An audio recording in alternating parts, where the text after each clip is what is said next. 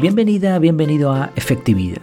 Aquí hablamos de efectividad, pero sin olvidar las cosas importantes de la vida. Porque ¿para qué serviría ser súper efectivos si no nos mejora la vida? Bueno, vamos con el tema de hoy. Es un tema fascinante. El título del episodio es en forma de pregunta. ¿El fin del segundo cerebro? Durante años hemos estado tomando notas para recuperar información posteriormente. Existen muchas técnicas para tomar buenas notas y también para organizarlas. En cierto modo, el objetivo es traspasar la información de nuestro cerebro a un sistema externo para no tener que gastar recursos cognitivos, como por ejemplo el tener que memorizar o recuperar el contenido en un momento específico. Pero, ¿y si te dijera que esto será innecesario en un futuro cercano? Bueno, vamos a ver por qué. En primer lugar, el sistema para guardar notas o el objetivo de tomar una nota es guardar información para tu yo del futuro. Pero suponemos que si lo guardamos correctamente, cuando necesitemos ese dato, podremos acudir a nuestra nota y resolver cualquier problema. Algunos autores de los más prolíficos de la historia lo fueron en gran parte porque tenían un sistema para almacenar y organizar notas. Uno de los más famosos es el Zettelkasten. Lo llamativo de estos sistemas es su forma de relacionar unas notas con otras mediante etiquetas y códigos.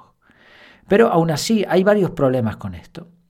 En primer lugar, cuanto más grande sea la base de datos de información, más difícil será organizarla para encontrar lo que buscamos de forma sencilla y rápida. Por otro lado, es posible que la información que recuperemos esté desfasada o le falte contexto. Tenemos la nota, pero no sabemos ni por qué la hicimos en su momento.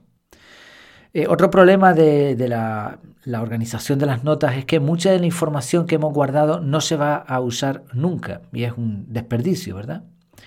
Por muy organizada que estén las notas, puede que no consigamos encontrar lo que buscamos, aunque haya una nota que contenga justo lo que necesitamos. Quizá porque no estamos sabiendo hacer las preguntas correctas. Y por eso ni siquiera una búsqueda global en algún tipo de herramienta digital nos va a dar el resultado deseado. Además, una nota nos da la información, pero no el formato ni el objetivo. Si encontramos una cita de un libro en nuestro archivo, bien podría usarse como para la letra de una canción, como para un título de un artículo, para una frase famosa, para una ilustración, para un mensaje en clave, vete a saber. Depende de qué estemos buscando, será más o menos adecuado un formato, y eso la nota no nos lo va a dar. Además, las mejores aplicaciones para gestión de notas son bastante caras y requieren una suscripción de estas de por vida, como, como lo que se dice en el matrimonio, ¿no? hasta que la muerte de alguno de los dos, o tú o la aplicación, les separe. La cantidad de tiempo requerido además para escribir, organizar y usar las notas puede superar en la mayoría de los casos el valor de los resultados. Aparte de todo esto, ni siquiera tenemos claro cuál es el mejor sistema de organización de notas. Hay quien alega que la información debe estar organizada por categorías y por objetivos, como por ejemplo propone Tiago Forte con su método PARA, proyectos, áreas, recursos y archivos.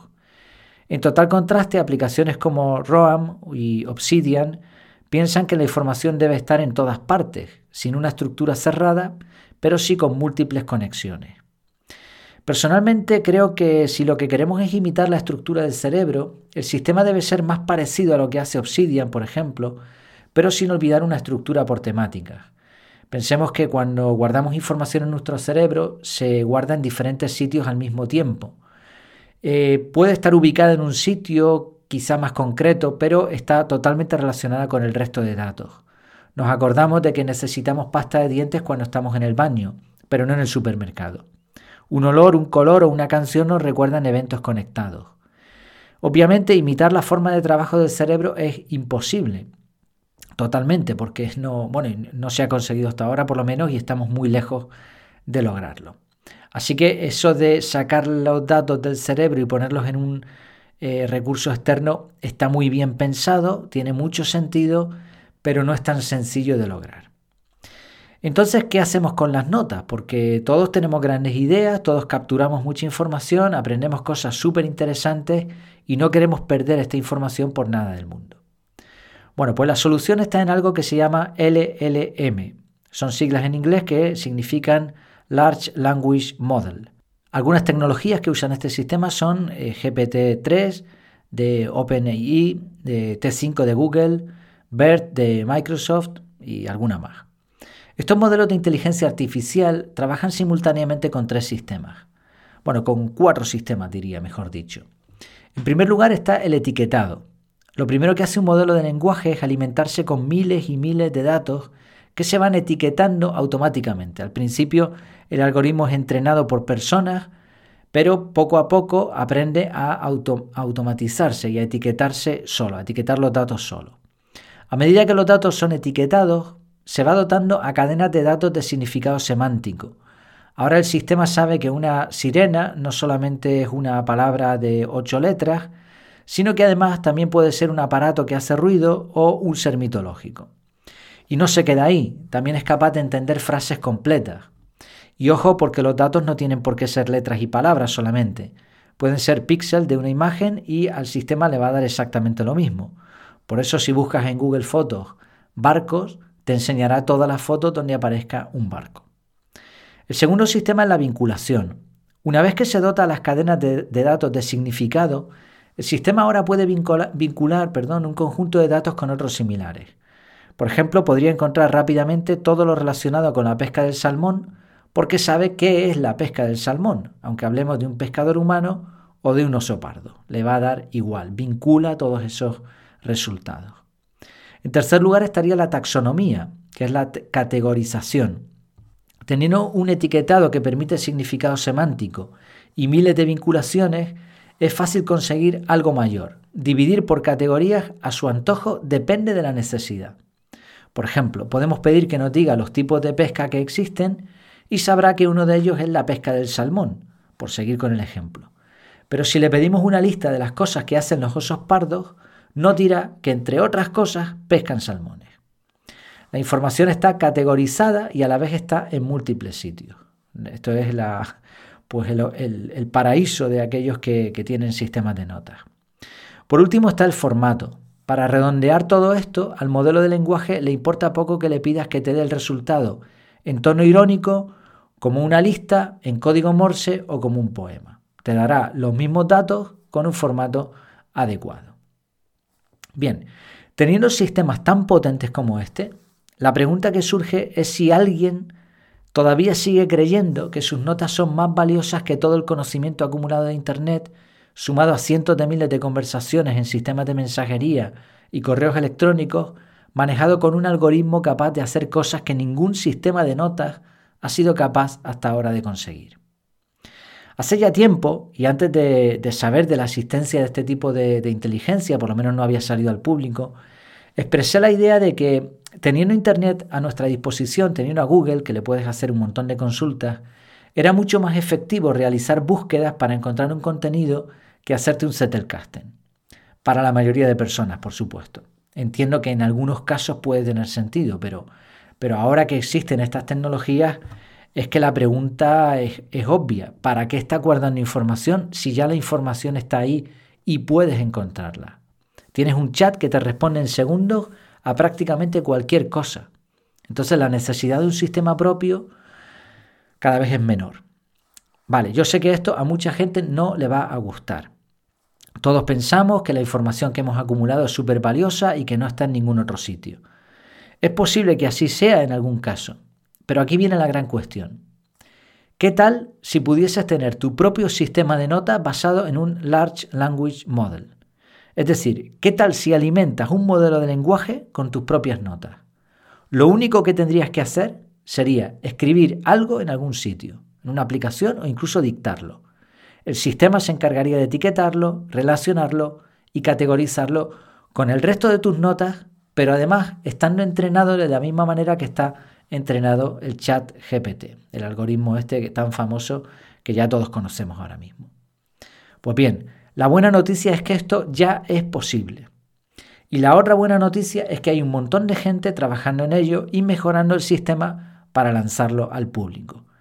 Así que eh, se presupone que si la API de chat eh, GPT sigue en abierto y gratuita, eh, probablemente a lo largo de este año 2023 vamos a ver alguna aplicación de notas que tenga ya un sistema similar. De hecho, ya se están empezando a ver cositas en algunas aplicaciones de notas eh, que utilizan este tipo de, de sistemas de lenguaje.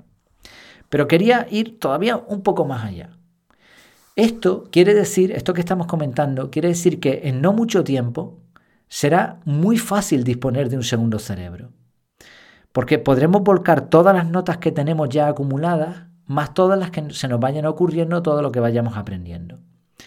Pero se puede conseguir algo mucho más increíble y esto está a punto de, de suceder.